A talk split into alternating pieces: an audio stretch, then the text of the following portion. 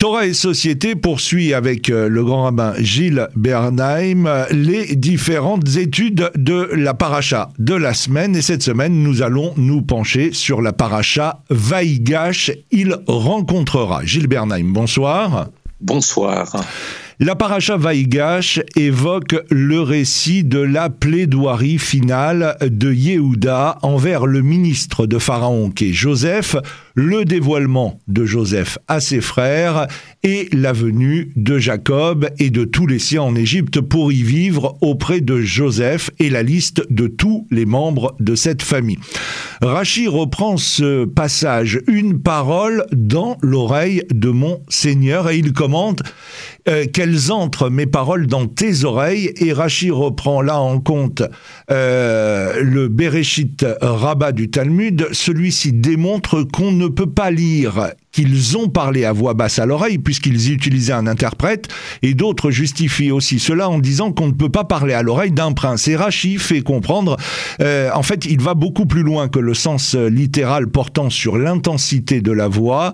Yehuda aurait pu dire simplement permets-moi de dire ou que je fasse entendre ou que je me présente ou que je présente une parole aux oreilles de mon maître, mais une parole dans les oreilles indique que Yehuda demande que son message ne soit pas seulement entendu, ne soit pas seulement compris, mais qu'il entre véritablement à l'intérieur de l'oreille et qu'il pénètre l'intérieur de l'auditeur. Cet enseignement de Rachi est important à mes yeux. Il suggère que cette parole doit aller au fond de l'oreille, c'est-à-dire doit remonter très loin dans, je ne dis pas dans la mémoire, mais dans l'attention de celui auquel il parle.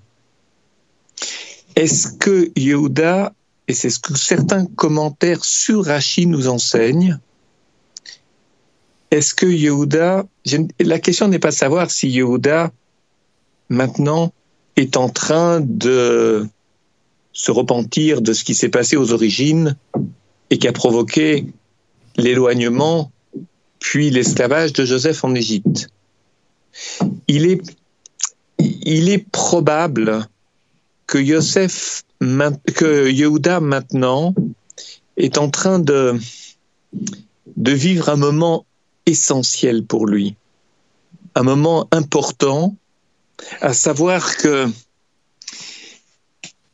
étant en position d'infériorité, étant par ailleurs confronté au problème de la famine en terre d'Israël, étant descendu en Égypte principalement pour pouvoir se nourrir et nourrir les siens et nourrir ses frères et nourrir son père. Est-ce qu'il n'a pas une intuition? Est-elle consciente ou non consciente? Je ne sais pas. Est-ce qu'il n'a pas l'impression ou l'intuition que quelque chose est en train de se jouer qui va faire remonter un passé qui était enfoui? Et peut-être l'éclairer, ce passé.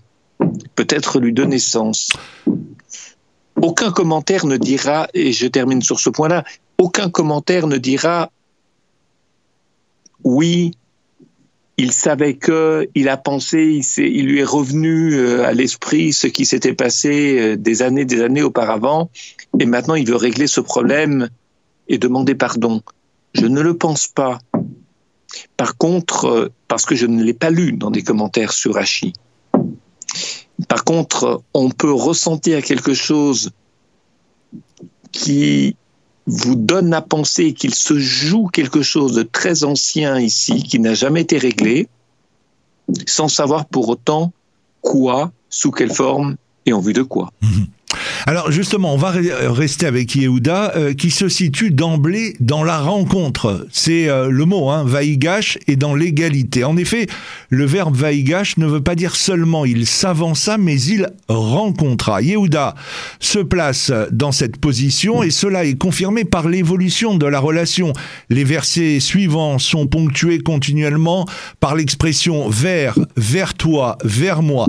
Et nous découvrons par là que les deux partenaires ne se contentent pas seulement d'écouter ni de bien comprendre le contenu du message, mais ils font de la communication euh, d'un message l'occasion de s'inviter l'un l'autre à se rencontrer davantage. En tout cas, cette rencontre est loin d'être simplement, je dirais, une convention diplomatique. L'un ayant besoin de l'autre, l'autre jugeant l'un pour savoir s'il est digne de recevoir ce que lui peut lui apporter. Ça, c'est ce qu'on appelle une convention diplomatique, de manière à éviter les refus et les fâcheries. Il y a quelque chose de profond ici, qui est d'autant plus profond que cela n'existait pas du temps où Yosef et Yehuda vivaient ensemble, à proximité du Père. Il a fallu beaucoup d'épreuves, et pour Yosef, et pour Yehuda, et pour ses frères, et pour le Père, pour que les deux parties se rapprochent, mais pas simplement se rapprocher factuellement, se rapprocher aussi, j'allais presque dire, psychologiquement, dans leur ressenti profond. Qu'est-ce qui provoque ce rapprochement, hormis des faits dont Yosef est le maître, d'un côté, et la famine qui les oblige à descendre en Égypte de l'autre Qu'est-ce qui, les rapproche profondément ici? Encore une fois, je ne le sais pas parce que le texte ne le dit pas. Mais il est possible qu'il y ait une part, non pas de hasard, non pas de divin, une part divine, mais je dirais une part très enfouie, une part inconsciente chez Yehuda et chez Yosef également. Mais c'est plus intéressant de le comprendre chez Yehuda parce que Yosef est maître de la situation, il sait des choses que l'autre ne sait pas. Vous savez que d'une certaine façon, ça me fait penser, euh, ça me fait penser au, au, Shabbat entre entre le monde privé et, le monde public, ce qu'on peut donner, ce qu'on peut sortir et ce qu'on peut euh, ce qu'on peut rentrer. On, on, on, est un peu dans, dans cette idée-là. Oui, euh, j'avais une une référence beaucoup plus triviale que la vôtre à proposer. Cette rencontre au début de Vaïgash je la trouve très thérapeutique mmh. entre les deux frères. C'est-à-dire dans le rôle du patient, c'est Yehuda. Et Yehuda est troublé, il ressent des choses. Mais jusqu'à pouvoir les mettre en mots, les verbaliser, exprimer ou exposer devant l'autre ce qui lui arrive, il va falloir du temps. Mais il sent qu'il est sur une, je dirais, sur une voie déterminante. Je me contenterai de le dire ainsi. Euh, en tous les cas, la littéralité du texte, les finesses que vous releviez tout à l'heure dans l'écriture de ces premiers versets le suggèrent fortement. Alors, autre sujet d'importance dans cette paracha, eh bien, ce sujet nous est donné par Rabbi Nathan. Joseph a dit à ses frères, vous raconterez à mon père tout mon honneur. Il a précisément dit mon honneur, car il voulait que son père sache qu'il avait réussi à élever l'honneur de la sainteté en Égypte et par conséquent, il rajouta Dépêchez-vous et descendez mon, mon père ici pour lui faire savoir qu'il ne doit plus craindre que l'impureté de l'Égypte ait une influence sur sa famille, car il avait extirpé le cavote de son exil et donc le peuple d'Israël réussirait à se maintenir en tant que juif, même en exil, jusqu'à ce qu'il réussisse à en sortir et à élever le cavote de la sainteté, car l'essence de l'exil réside dans le fait que l'honneur de la sainteté soit tombé chez les nations. Le cavote, c'est plus que l'honneur, c'est de l'existence, de la présence, dit Rabbi Nathan. J'ai lu beaucoup de commentaires sur, sur, cette, sur cette, cette, expression, sur ce mot kavod ici, dans les avots de Rabbi Nathan, des commentaires sur les avots de Rabbi Nathan, des commentaires de l'Agmara. Vous savez, Yosef avait des rêves de grandeur, de supériorité, nous l'avons souvent dit. Il s'honore lui-même devant ses frères et devant son père. Il se montre, euh, je dirais, peut-être encore plus intelligent et plus beau qu'il n'est. Il s'honore lui-même. Maintenant, lorsque le père l'envoie prendre des nouvelles de ses frères et des troupeaux de ses frères, Jacob, Jacob honore son fils et s'honore lui-même. Il honore son fils en ne le méprisant pas, en ne le haïssant pas, en ne le criant pas dessus, mais en le chargeant de mission. C'est-à-dire qu'il le prend très au sérieux. Tu te vis comme supérieur aux autres, il va falloir que tu le prouves. Et si tu le prouves, tu seras formidable. Et prouver, nous l'avons expliqué la semaine dernière, c'est nourrir tes frères et leurs troupeaux s'ils manquent à manger. Et pas simplement dire des mots, mais faire des choses. Changer la réalité lorsqu'elle est défavorable pour tes frères, autrement dit les aider. Principe de responsabilité. L'honneur de Yosef est en jeu dans cette épreuve qui peut finalement l'honorer au plus haut, c'est ce qui va lui arriver, honorer sa capacité donc à s'affirmer tel qu'il est, c'est-à-dire plus à même d'aider les autres et donc de leur être supérieur que ne le sont ces derniers, il y arrivera lentement, péniblement, mais il y arrivera. Et sans doute est-ce aussi la raison pour laquelle il a mis si longtemps à se révéler et à ses frères et au père.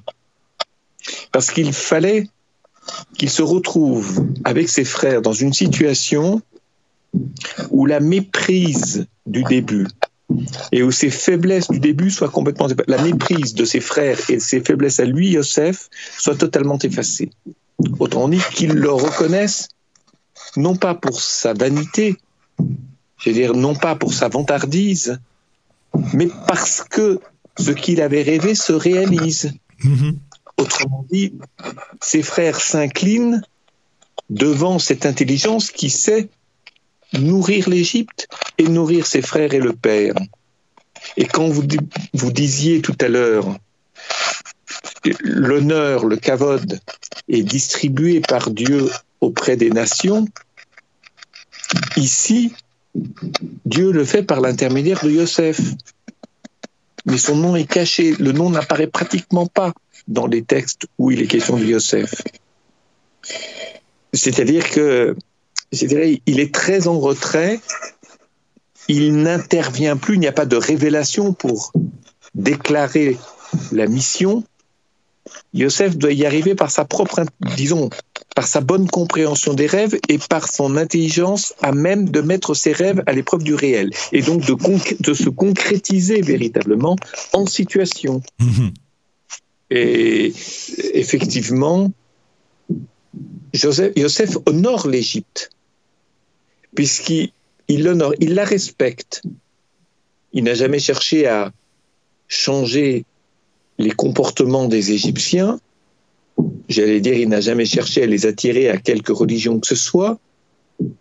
Il fait de l'Égypte une, terre qui désormais peut nourrir ses habitants alors qu'elle risquait de devenir une terre de famine. En ce sens, il honore l'Égypte. Il permet, et l'Égypte va lui en être reconnaissant, c'est-à-dire va être bienveillant à l'égard de Joseph et de sa famille. C'est ce que l'on appelle permettre à l'étranger qu'est l'Égypte d'advenir à elle-même, c'est-à-dire d'être une vraie réussite. Non seulement elle nourrit les gens, mais en plus elle est bienveillante à l'égard de ceux qui l'aident. Et est ici bienveillante à l'égard de la maison d'Israël. Elle va rendre possible en un premier temps une élévation de cette histoire jusqu'à pouvoir devenir un peuple en Égypte, en tous les cas en nombre. Voilà les divers usages, donc tout le monde est honoré. Yosef, ses frères, l'Égypte et le Père. C'est ce qu'on appelle un kavod à l'échelle la plus collective qui soit. Alors après une longue attente et après beaucoup de souffrance, Joseph voit enfin, et vous l'évoquiez, hein, se réaliser les rêves qu'il avait fait dans la maison euh, paternelle. Euh, et euh, cette fraternité retrouvée, il en a été le témoin ému quand il a entendu avec quelle flamme Yehuda a plaidé devant lui la cause de Benjamin et s'est même proposé de prendre sa place, mais il a surtout senti le remords qui brûlait le cœur de ses frères. Et c'est cet ensemble de faits qu'il a fait éclater en larmes. Et sur cette idée d'unité retrouvée, Manitou, le Rav Léon Ashkenazi, précise pour que l'ensemble de l'identité d'Israël soit présente dans l'histoire, il faut qu'il y ait 13 tribus d'Israël. C'est rattaché au fait que la valeur numérique de Erad de 1, c'est 13. Et euh, dans la paracha précédente, lorsque les enfants de Jacob s'identifient devant Joseph, la première fois, ils disent Nous sommes douze enfants du même père et un a disparu. Si vous enlevez un des 13, il n'en reste que 12. Le 1 a disparu. S'il en manque un, l'unité n'est pas là. Et nous avons été habitués à faire valoir cette identité juive de diaspora. Après l'émancipation, cette identité a été définie comme une confession religieuse, même lorsqu'on ne, euh, on n'y participe pas. L'identité du juif religieux est vouée à la vocation du Lévi, ajoute Manitou. Oui, l'enseignement de Manitou est à la fois complexe et riche. Euh, je n'arrive pas bien à la ramasser. J'entends plusieurs choses dans cet enseignement et je n'arrive pas très bien à, les ramasser en une seule phrase ou en, un seul développement. Il se joue quelque chose de très important ici. Euh, d'abord, pour reprendre le tout premier propos que vous avez tenu, Yehuda est très attaché à Binyamin, Benjamin, et lorsque Yosef lui demande de laisser Benjamin en Égypte, Yehuda ne peut que ressentir très fortement ce qu'il n'avait pas ressenti à l'époque puisqu'il en était la cause, mais ce que son père a pu ressentir, à savoir que l'un de ses deux fils issus de Rachel est considéré comme mort, abandonné, perdu, perdu, abandonné, perdu, mort, quelle que soit l'interprétation que l'on donne, c'est probablement toutes ces pensées ont traversé Yaakov et elles le retraverseraient maintenant si Binyamin était retenu en otage. Parce que ça réveillerait de très douloureux souvenirs dans l'esprit de Yaakov et il ne s'en remettrait pas. Yaakov a perdu un enfant, perdre deux, ses, deux, ses deux enfants issus de Rachel le tuera. Il ne lui restera plus rien. Et il n'est pas non plus inutile de rappeler ce que nous disions la semaine dernière, je crois, à savoir que lorsque Yaakov envoie Yosef prendre des nouvelles de ses frères et de leurs troupeaux, il le fait parce que ce n'est pas Rachel qui le, lui avait demandé de son vivant, mais cela correspond en fait à une mise à l'épreuve de Yosef, à savoir que il ne suffit pas d'être sûr de soi, parce que l'on est monothéiste, que l'on a plus d'idoles ou que l'on a lutté contre les idoles ou contre l'idolâtrie, pour euh, être libéré de responsabilités nouvelles. C'est l'épisode des pénates. Elle n'a pas supporté que Yaakov dise, euh, condamne à mort en quelque sorte par des mots, la personne qui aurait pris les pénates. C'est pas imaginable pour Yaakov qu'on emporte des, idoles. Mais en fait, si elle emporte avec elle des idoles, c'est qu'elle ne veut pas que son mari oublie de lutter contre les idolâtries du futur. Parce que lorsqu'on a réussi sur le passé, on est tenté d'abandonner sur le présent et le futur, c'est-à-dire de considérer que ça y est, c'est gagné, et l'idolâtrie n'entre plus chez nous. Sauf que les idoles changent de visage, changent de forme, changent de langage. Ça, nous le savons bien. Et donc, euh, elle ne voulait pas de, sentiment de complaisance et de supériorité chez son mari. Et c'est probablement ce que Yaakov reproche également à son fils Yosef. Donc il le met à l'épreuve pour qu'il ne se comporte pas comme lui, Yaakov, s'était comporté devant Rachel. Ce qui permet de boucler la boucle. C'est-à-dire que il y a là une, je dirais, une mise en exergue de ce que sont les idoles ou les idolâtries anciennes, présentes, donc modernes, à venir, Et elles sont, ces idolâtries, sont très changeantes. Leur visage, leur forme n'est jamais la même. Et c'est très difficile d'être un bon juif tant que l'on ne prend pas pour mission première la destruction des idoles en tout lieu et en tout temps. C'est ce que Yaakov exige de Yosef, et c'est aussi maintenant ce que Yosef va exiger de ses frères dans cette rencontre qui réussit à la fin de Vaïgash. Et donc la maison de Jacob, désormais, est une maison qui est composée de fils et de tribus qui sont complémentaires les unes aux autres, sans que l'une des tribus se mette en avant, veuille instaurer une hiérarchie où le sentiment de supériorité et de complaisance prendrait le dessus. Finalement, aussi bien Yosef que Yaakov, l'un comme l'autre, sortent plus lucides de ce qu'ils devront faire désormais ensemble, pas seulement Yehuda, euh, pardon, peut-être fait une erreur, Yehuda et Yosef bien évidemment, pas seulement Yehuda, Yosef aussi a changé. Et c'est ça qui est impressionnant mmh. dans cette paracha de Bayikash.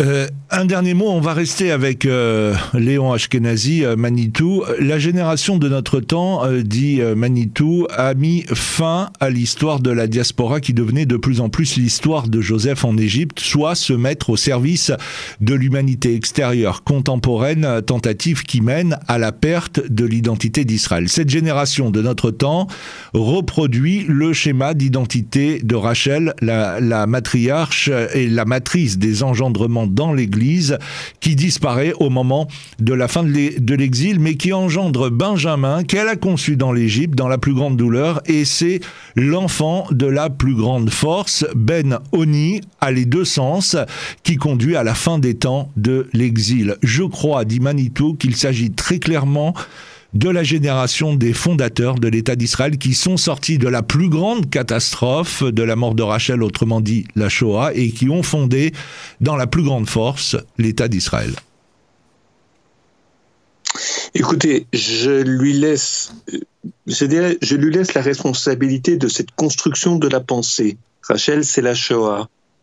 Je ne dis pas que ce n'est pas hautement suggestif, je serais un petit peu, non pas réticent, mais plus, euh, je dirais, j'allais dire plus prudent, c'est-à-dire euh, plus vigilant dans le choix des équations. Rachel, c'est la Shoah, c'est trop rapide pour moi, mais seulement pour moi, ce qui ne prouve pas que ce soit faux, simplement j'ai du mal à adhérer à cette équation très rapide. Ceci étant, le, il est un fait qu'être juif, étymologiquement, c'est être un judéen. Être un judéen, c'est un descendant de Judas. Quelles que soient les raisons historiques, quelles que soient les raisons politiques, quelles que soient les raisons bibliques, c'est un fait. Nous ne sommes pas issus du nom de Yosef. Nous sommes issus du nom de Yehuda. J'ai dit bien du nom. J'ai pas dit que nul n'est descendant de Yosef et que tout le monde est descendant de Yehuda. Non, pas du tout. Mais le nom qui nous est donné, c'est un nom qui est issu, qui découle d'une déclinaison du mot Yehuda en judéen et en juif. Et ça, c'est important de le rappeler. C'est d'autant plus important que dans toute cette dernière partie du livre de Bereshit, c'est Yosef qui apparaît comme le personnage principal. Et pourtant, nous sommes, nous reprenons à notre compte l'histoire de Yehuda, au point que, je crois que nous l'avons dit dimanche dernier, au point que le messianisme de Joseph annonce le messianisme de Judas et non pas l'inverse. Hmm. C'est donc bien autour du Messie, fils de David, que l'histoire, et donc de Yehuda, que descend notre histoire, que, que, que résulte notre histoire. Gilles Bernheim, je vous remercie. Ainsi s'achève euh, ce nouvel épisode de Torah et Société avec le grand rabbin Gilles Bernheim. Et bien évidemment, on se donne rendez-vous la semaine prochaine. Bonsoir. Bonsoir.